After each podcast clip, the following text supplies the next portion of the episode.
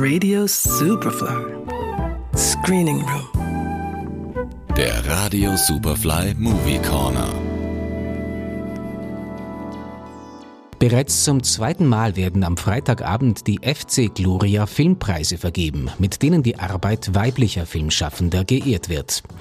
Der FC Gloria ist ein Verein, der sich für die Geschlechtergleichheit in der Filmbranche einsetzt und ich habe mich mit Organisatorin Andrea Pollach unter anderem darüber unterhalten, warum Förderquoten ein geeignetes Mittel für die Geschlechtergleichheit sind.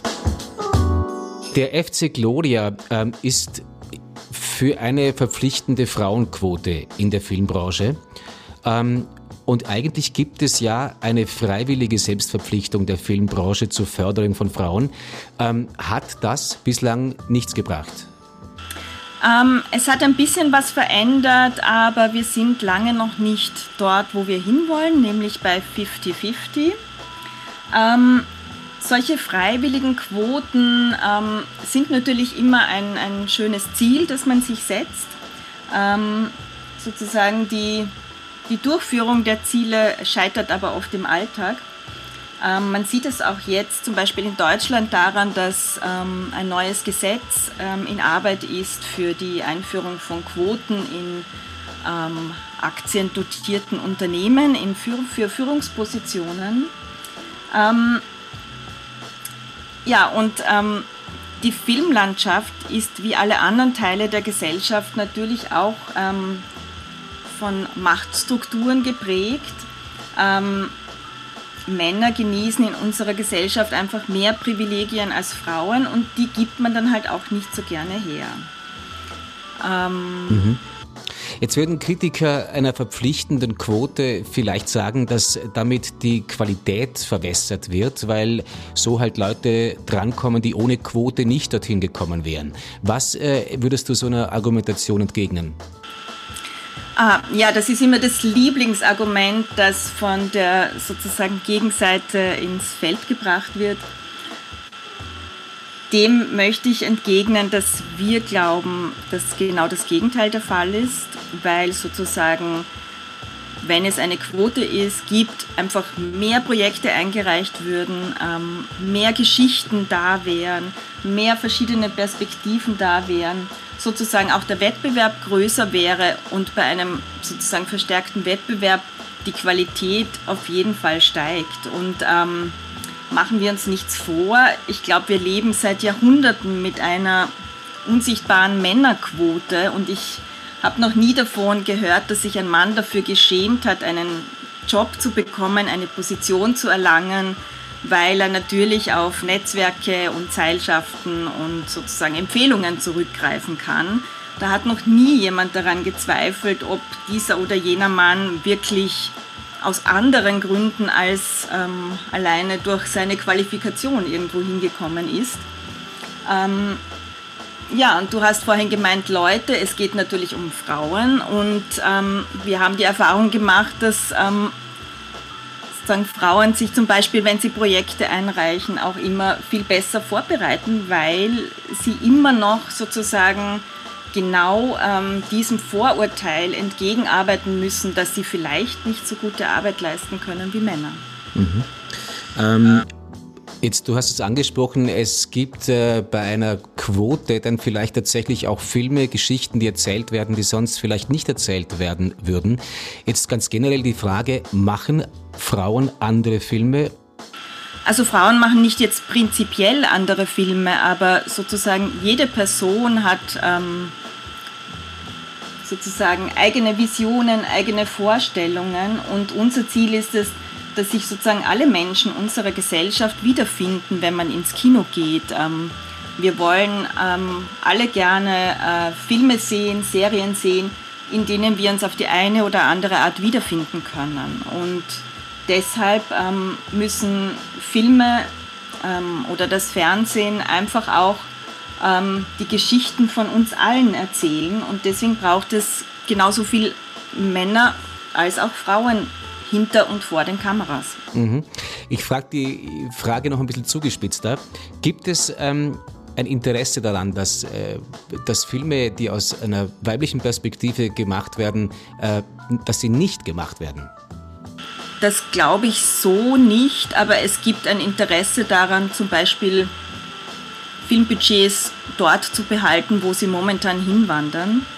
Ähm, es gibt mittlerweile viele sozusagen Zahlen und Fakten, wie Fördergelder, wie Aufträge vergeben werden in der österreichischen Filmbranche. Und man kann ganz generell sagen, je höher die Budgets, desto mehr Männer sind in wichtigen Positionen wie Regie, Produktion oder Drehbuch zu finden. Und je geringer die Budgets, desto höher ist der Frauenanteil. Mhm. Zudem ähm, Thema ganz gern noch eine Frage, da setzen wir da vielleicht ein bisschen weiter vorn an. Von 40 Prozent Frauen, die an den Hochschulen ausgebildet werden, kommen nur 20 Prozent am Arbeitsmarkt an. Das habt ihr herausgefunden in eurer Recherche. Ähm, woran liegt das? Was, was passiert mit den Frauen nach der Ausbildung? Ähm, ja, das ist ein Phänomen, das es auch in vielen anderen Bereichen gibt, auch in der Wissenschaft. Dort nennt man das das Leaky Pipeline. Ähm, Syndrom.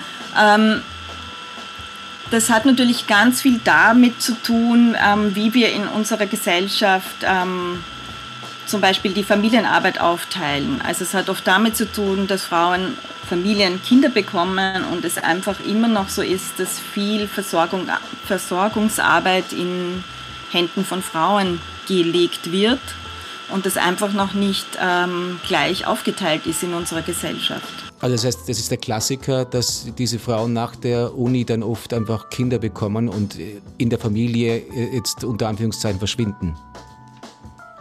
Also einerseits hängt es eben mit Familienstrukturen zusammen, ähm, aber auch, auch damit, ähm, wie sozusagen ähm, Projekte vergeben werden, wer bei Förderungen wie viel Geld bekommt.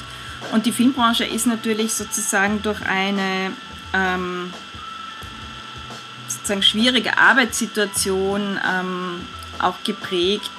Man ist bei einem Dreh für sechs bis acht Wochen, man arbeitet von früh morgens bis spät abends. Das ist natürlich auch oft sehr schwer mit einem Familienleben vereinbar. Mhm.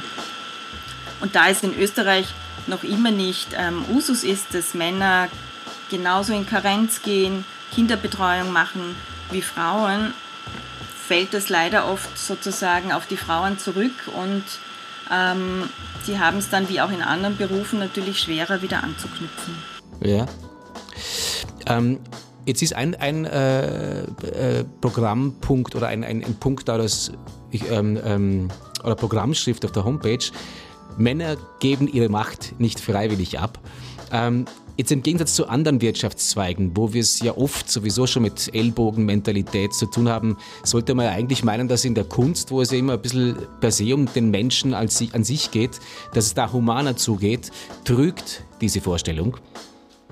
Ja, diese Vorstellung trügt leider und das liegt wie in vielen anderen Bereichen auch leider hier, glaube ich, hauptsächlich am Geld. Ähm, Film mag oder Kultur, Kunst mag vielleicht sozusagen ein nach außen hin äh, als offener erscheinender Bereich sein.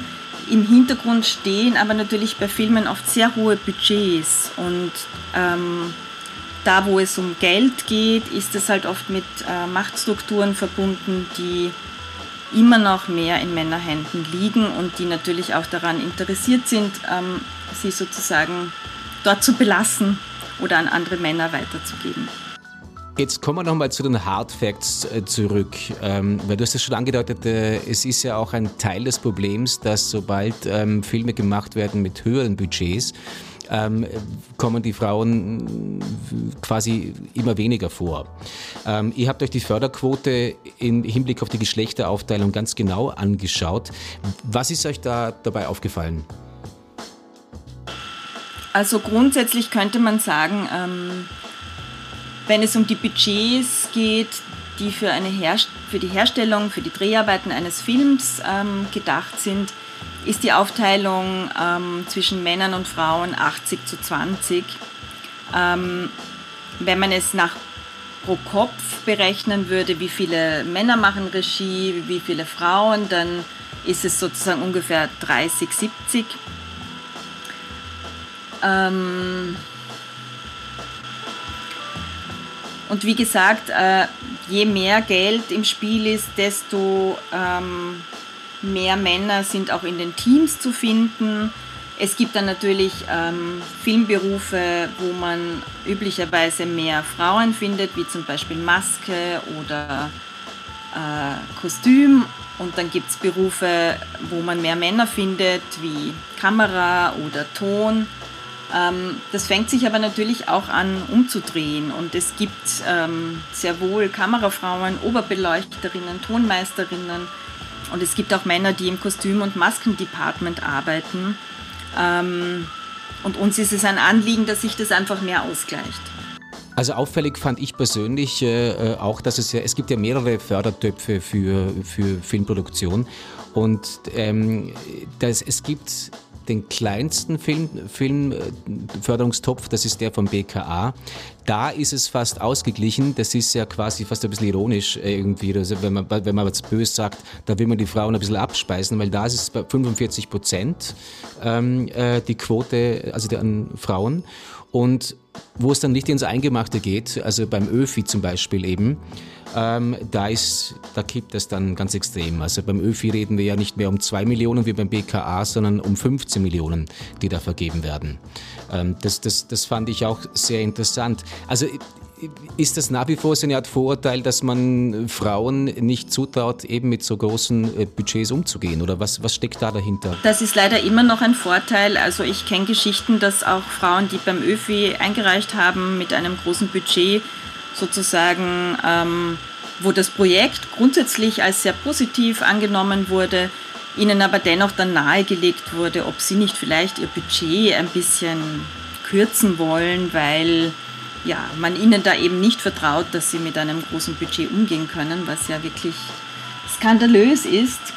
Ähm, und das zum Beispiel beim, jetzt heißt es ja BM Curse, also beim früheren BKA, bei dem sozusagen bei der sogenannten kleinen Filmförderung, das ähm, so gut ausgeglichen ist, was die Geschlechterverhältnisse betrifft und die Verteilung der Budgets, liegt einfach auch daran, dass es dieser Abteilung dort ein großes Anliegen ist.